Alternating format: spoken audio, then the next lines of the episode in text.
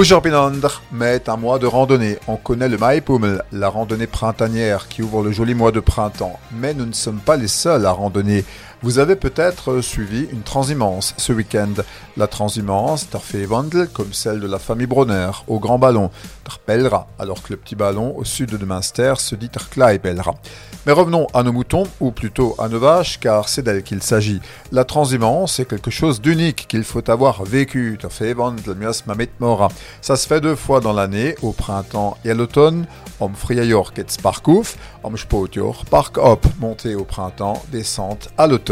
C'est la grande fête dans le massif des Vosges, notamment à Münster, dans la tradition marquaire. Le marquaire, c'est l'exploitant agricole du massif des Vosges qui élève des vaches laitières. C'est Starpark Malker de Malker, celui qui traite les vaches. Comme l'écrit le site Visite Alsace, c'est un spectacle folklorique étonnant.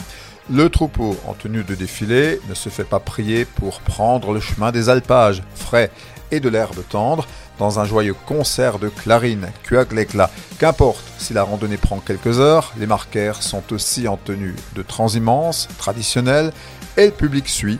Et puis on se dit que l'effort pourra être compensé par un repas marquaire avec Roy Bragelda et Marc Cass entre autres. Finalement, la transhumance, c'est le début des vacances d'été des Vosgiennes Kiak et Feria, ce qui bien sûr ne les dispense pas de donner du lait à Kua Malka.